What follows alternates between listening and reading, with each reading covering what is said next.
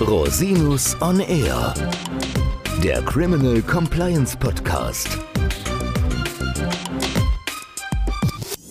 Herzlich willkommen zum Criminal Compliance Podcast. Schön, dass Sie wieder eingeschaltet haben. Heute geht es um das Hinweisgeberschutzgesetz, das sich nunmehr auf der Zielgeraden befindet. Der Regierungsentwurf wurde dem Bundestag am 19. September 2022 zugeleitet. Nun wird wohl abschließend darüber beraten und das Gesetz könnte schon Ende des Jahres in Kraft treten. Wir haben das Thema Hinweisgeberschutz bzw. Whistleblowing ja schon in einigen Folgen besprochen. Wir wollen uns heute mal auf die zentralen Regelungen des neuen Gesetzesentwurfs konzentrieren. Wenn Sie noch sich weitergehend informieren wollen, hören Sie gerne mal in die Folgen 71 und Nummer 105 rein, in denen wir vertiefend auch über das Thema Hinweisgeberschutz gesprochen haben. Den Link hierzu finden Sie in den Show Notes. Heute wollen wir einen kurzen Überblick darüber geben, welche wesentlichen Regelungen das Gesetz vorsieht, sowie welche Änderungen im nun aktuellen Gesetzesentwurf vorgenommen wurden und was Unternehmen und Führungskräfte in diesem Zusammenhang wissen und beachten sollten.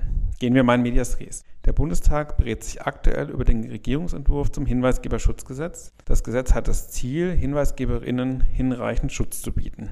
HinweisgeberInnen, auch Whistleblower genannt, sind Personen, die einen wichtigen Beitrag zur Aufdeckung und Ahndung von Gesetzesverstößen leisten können. Bis dahin galten ja für HinweisgeberInnen nur Allgemeinregelungen.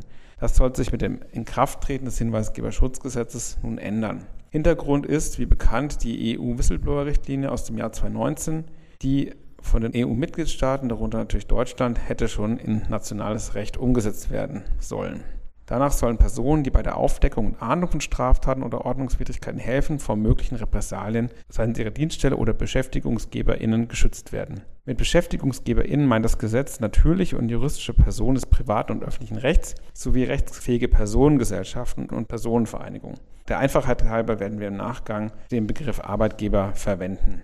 Nachdem das Justizministerium am 13. April 2022 einen Referentenentwurf veröffentlicht hatte, beschloss die Bundesregierung am 27. Juli 2022 einen entsprechenden Regierungsentwurf. Zu letzterem nahm der Bundesrat bereits am 16. September 2022 Stellung. Nunmehr wurde dies am 19. September 2022 dem Bundestag zugeleitet. Kurz nun zu den aktuellen Regelungen des Entwurfs des Hinweisgeberschutzgesetzes. Wer soll nun geschützt werden? Das Hinweisgeberschutzgesetz will gemäß 1 natürliche Personen schützen, die im Zusammenhang mit ihrem Beruf Informationen über Straf- und Ordnungswidrigkeiten erlangt haben. Des Weiteren sollen betroffene Personen geschützt werden, etwa solche, über die eine Meldung oder Offenlegung eingeht. Die Informationen können an speziell eingerichtete Meldestellen weitergegeben werden. Wer ist nun zur Einrichtung von internen Meldestellen verpflichtet? Die Verpflichtung zur Einrichtung von internen Meldestellen trifft gemäß 40 des Hinweisgeberschutzgesetzes grundsätzlich Arbeitgeberinnen und Arbeitgeber und Dienststellen mit in der Regel 50 Beschäftigten. Unabhängig von diesem Regelfall sieht das Gesetz eine solche Verpflichtung für weitere ausdrücklich genannte Arbeitgeber vor. Eine weitere Ausnahme normiert das Gesetz für private Arbeitgeber mit in der Regel 50 bis 249 Beschäftigten. Gemäß 42 des Hinweisgeberschutzgesetzes müssen diese erst ab dem 17. Dezember 2023 interne Meldestellen einrichten. Dadurch soll privaten Arbeitgebern ausreichend Zeit gegeben werden, den gesetzlichen Anforderungen zu entsprechen. Unabhängig von Arbeitgebern können auch Dritte, darunter etwa unabhängige und vertrauliche Stellen, mit der Aufgabe interner Meldestellen betraut werden. Diese können dann für mehrere Unternehmen tätig werden. Aufgrund der vielen Regelungen im Gesetz ist nicht immer ganz klar, wer von den Verpflichteten zur Errichtung entsprechender Meldestellen erfasst wird. Daher sollten sich Arbeitgeber rechtzeitig darüber informieren. Insbesondere kann mit der Einrichtung ein gewisser administrativer Aufwand verbunden werden. Darüber hinaus richtet der Bund externe Meldestellen ein. Was sind nun die Aufgaben dieser internen Meldestellen? Gemäß 16 bis 18 des Hinweisgebergesetzes sollen interne Meldestellen Meldekanälen betreiben, Verfahren führen und Folgemaßnahmen ergreifen. Besonders beachten müssen Meldestellen die Vertraulichkeit der Identität von Hinweisgeberinnen und Hinweisgebern und Personen, die Gegenstand der Meldungen sind. Sie darf ausschließlich den zuständigen Personen der Meldestellen sowie sie unterstützenden Personen bekannt werden. Von diesem Schutz ausgenommen sind gemäß 9 des Hinweisgeberschutzgesetzes Hinweisgeber, die grob fahrlässig oder vorsätzlich falsche Informationen melden. Was müssen Unternehmen unter anderem darüber hinaus beachten? Es ist Unternehmen verboten, Hinweisgebern Repressalien anzudrohen oder zu versuchen, solche durchzuführen. Besonderes Augenmerk ist auf 36 des Hinweisgeberschutzgesetzes zu richten. Danach besteht eine Kausalitätsvermutung, wenn Hinweisgeberinnen und Hinweisgeber nach ihrer Meldung Benachteiligungen im Beruf erfahren. Ein Verstoß gegen das sogenannte Repressalienverbot kann eine Schadensersatzpflicht begründen.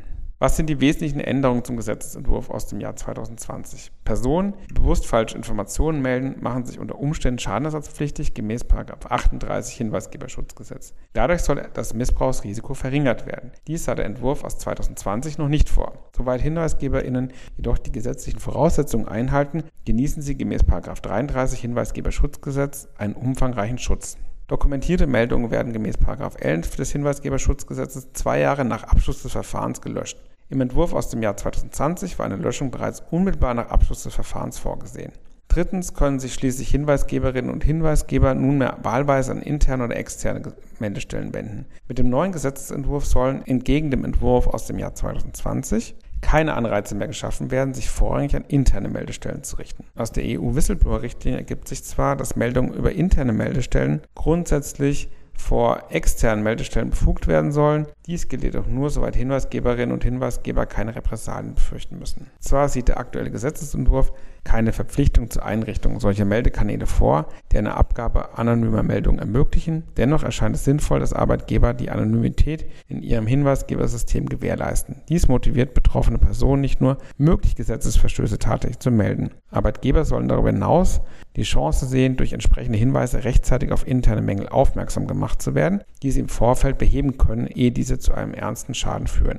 Natürlich werden wir Sie weiterhin über den Verlauf des Gesetzgebungsverfahrens und das endgültige Hinweisgeberschutzgesetz auf dem Laufenden halten. Melden Sie sich jederzeit gerne bei uns, wenn Sie etwa schon jetzt bei der Einrichtung Ihrer Meldestelle Unterstützung brauchen. Wir stehen Ihnen gerne dabei zur Seite. Herzlichen Dank, dass Sie sich die Zeit genommen haben, den Podcast zu hören. Falls Sie Fragen haben, wenden Sie sich jederzeit gerne an mich unter info at rosinus-on-r.com. Bis zum nächsten Mal. Ich freue mich auf Sie.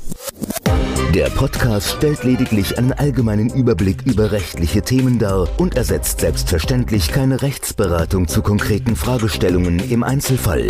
Bei Fragen wenden Sie sich an Rechtsanwältinnen und Rechtsanwälte Ihres Vertrauens, natürlich auch gerne an uns. www.rosinus-on-r.com oder unter www.rosinus-partner.com.